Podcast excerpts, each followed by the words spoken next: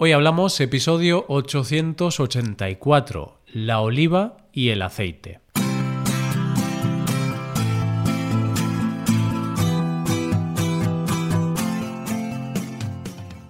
Bienvenido a Hoy Hablamos, el podcast para aprender español cada día. Ya lo sabes, publicamos nuestro podcast de lunes a viernes. Recuerda que los suscriptores premium pueden acceder a varias cosas. A la transcripción completa del audio, a ejercicios y explicaciones para trabajar vocabulario y expresiones y a un episodio extra del podcast cada semana. Hazte suscriptor premium en hoyhablamos.com. Hola, oyente, ¿cómo estás? Antonio Machado, Federico García Lorca, Miguel Hernández, Rafael Alberti, Pablo Neruda, Gerardo Diego o Blas de Otero. Todos ellos tienen algo en común además de ser unos escritores maravillosos, y es que todos ellos le dedicaron poemas al olivo. Y hoy vamos a hablar de los maravillosos productos que se consiguen de este árbol. Hoy hablamos de la oliva y el aceite.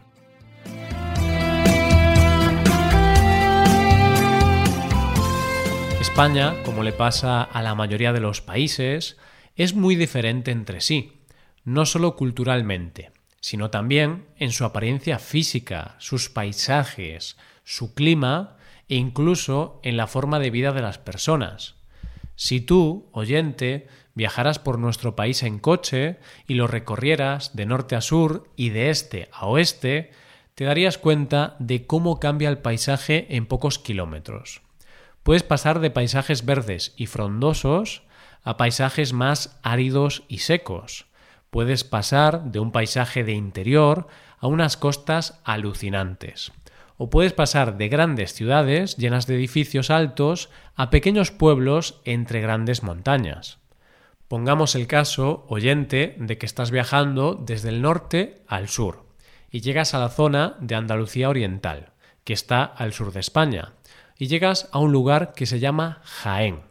Inmediatamente habría algo que te llamaría la atención, porque verías grandes extensiones de terreno plantadas con unos árboles llamados olivos. Y no te creas que con grandes extensiones estoy exagerando. Estoy hablando de ver tantos olivos que llega un momento que miras al horizonte y no ves dónde acaban esas grandes extensiones de terreno. Y seguramente te pasaría que te bajarías del coche en algún momento para ver algún pueblo, para comer o incluso para echar gasolina y notarías un olor raro en el ambiente. Puede que en un primer momento no fueras capaz de identificarlo, pero pronto te darías cuenta de que ese olor es el olor del aceite. Y no hablo del aceite del coche, de la gasolinera, no, no, hablo del aceite de oliva. El aceite, el aceite de oliva, también llamado el oro líquido, es uno de los productos más conocidos de nuestro país tiene una enorme importancia para nuestra economía y nuestra cultura. Y sin él, los españoles no sabríamos vivir. y es que antes te he dicho que España es un país muy diverso. Pero si algo nos une a todo es el aceite y las aceitunas, también conocidas como olivas. Si has viajado a España, sabrás que en todos los bares y restaurantes de nuestro país, cuando te pides algo, lo primero que te traen son las bebidas y un plato de aceitunas para acompañar. Y es que una cerveza sin aceitunas no es una cerveza. ¿Por qué son tan importantes la oliva y el aceite de oliva para nosotros? La importancia de estos productos para nuestro país tenemos que diferenciarla en razones culturales y razones económicas. Para entender la importancia económica que supone la producción del aceite de oliva para España, hay que tener en cuenta que nuestro país es el primer productor mundial de este producto. La producción española de aceite de oliva supone el 60% de la producción de la Unión Europea y el 45% de la producción mundial. El aceite de oliva es un producto que a nivel mundial se produce sobre todo en áreas del Mediterráneo siendo los países más productores España, Grecia, Italia y Portugal. Pero España se sitúa a la cabeza con una producción anual de más de 1,7 millones de toneladas al año. cifra que se dice pronto, pero que es una auténtica barbaridad. Esto supone un impacto para nuestra economía de más de 1.800 millones de euros cada año. Mucha de esta producción se queda en España, pero el 60% de la producción de este producto es para exportación.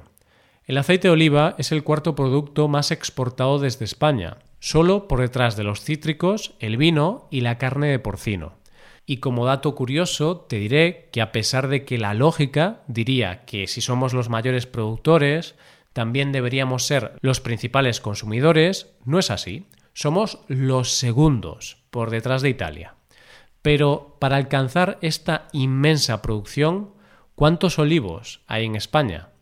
La extensión dedicada al cultivo del olivo en España está en torno a más de dos millones y medio de hectáreas, que dicho así parece imposible hacerse una idea de cuántos olivos es eso, pero hablando en número de olivos, estaríamos hablando de unos 340 millones de olivos, lo que hace que España tenga la superficie de olivos más extensa del planeta.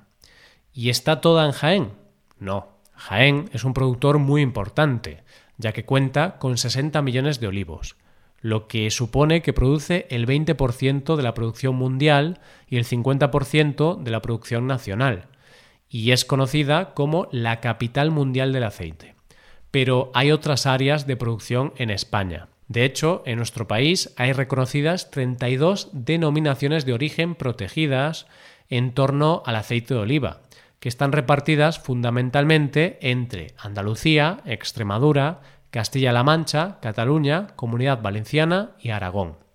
Por si no lo sabes, te aclaro que la denominación de origen es como una especie de sello de calidad de los productos, que garantiza su protección y que está basado en la procedencia y mediante el cual se garantiza la calidad en su producción.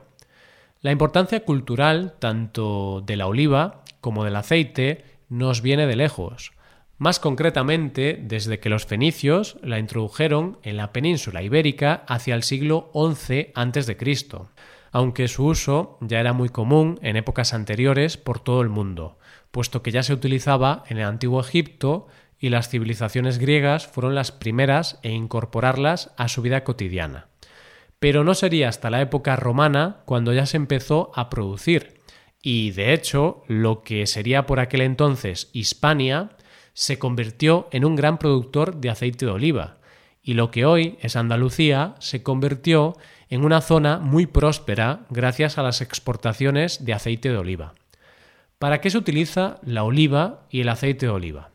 La aceituna, además de para producir aceite, se produce para su consumo y de hecho, en España tenemos 18 variedades de aceitunas. y aquí hay para todos los gustos. Aliñadas, sin aliñar, rellenas, verdes o negras. Yo tengo que reconocerte que en el pasado no era un apasionado de las aceitunas, pero ahora me gustan bastante. Las puedes comer solas o las puedes introducir en pizzas, ensaladas o como acompañamiento de muchos platos. Es cierto que por tradición la aceituna la tenemos para estas cosas básicas, y es cierto que el uso más común es como aperitivo, pero hay toda una corriente en nuestro país de grandes chefs que le están intentando dar la importancia que tiene, y hay recetas como gazpacho de aceitunas o pesto de aceitunas. Si hablamos del aceite de oliva en la cocina, es un producto que se utiliza para absolutamente todo en nuestra cocina. se utiliza en el desayuno, en comidas o en postres. Y se utiliza tanto para freír como para aliñar cualquier plato con aceite puro. Hay que recordar que el aceite de oliva es una de las bases de la famosa dieta mediterránea, que es una dieta típica de los países mediterráneos que fomenta el comer saludable con productos típicos de esta zona, como verduras, pescados, legumbres, arroz, pasta, carnes blancas o fruta.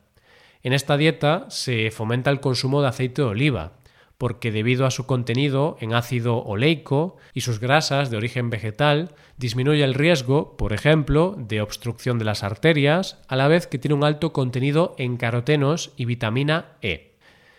Hay una cosa clara en esta vida. A los españoles nos encanta desayunar, Y una de las cosas más típicas para desayunar en España es una tostada de aceite, que básicamente es un buen pan tostado al que se le echa por encima aceite y en muchos casos un poquito de sal, ajo e incluso un poco de tomate.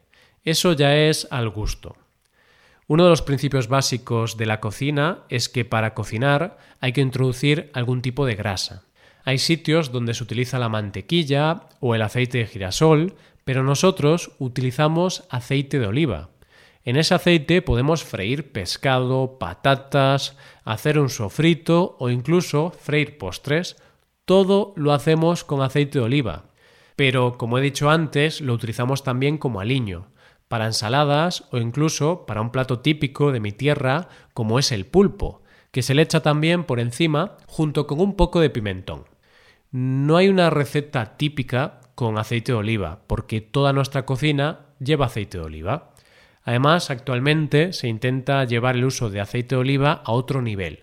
Y ya hay sitios donde se pueden encontrar chocolates y bombones de aceite de oliva, cervezas de aceite de oliva, infusiones o batidos de este exquisito manjar. Pero bueno, estas ya son cosas un poco raras. Uno de los usos culinarios más importantes del aceite de oliva a lo largo de la historia y que aún se sigue utilizando es como un conservante natural, es decir, puedes introducir un producto en aceite y se conserva por bastante tiempo. De hecho, muchas de las conservas que se venden en latas en nuestro país son en aceite, como las sardinas o el atún.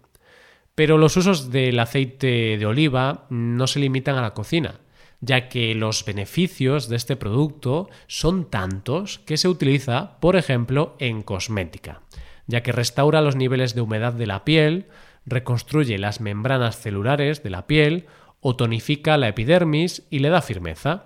Hay desde cremas para la cara, cremas corporales, hasta geles de baño o jabones. En definitiva, oyente, la aceituna y el aceite de oliva son productos fundamentales en nuestro país, y si no lo has probado, te aconsejo que lo hagas, porque hay muchas variedades de aceite y de aceitunas para probar. Y te aseguro que cuando lo pruebes vas a lamentar no haberlo probado antes, porque no por cualquier cosa al aceite de oliva se le llama el oro líquido. Y esto es todo por hoy. Si te gusta este podcast y aprecias el trabajo diario que realizamos, te invitamos a que te hagas suscriptor premium. Los suscriptores premium pueden acceder a la transcripción y ejercicios y explicaciones. Hazte suscriptor premium en hoyhablamos.com. Muchas gracias por escucharnos. Nos vemos en el episodio de mañana, donde hablaremos de expresiones en español. Pasa un buen día. Hasta mañana.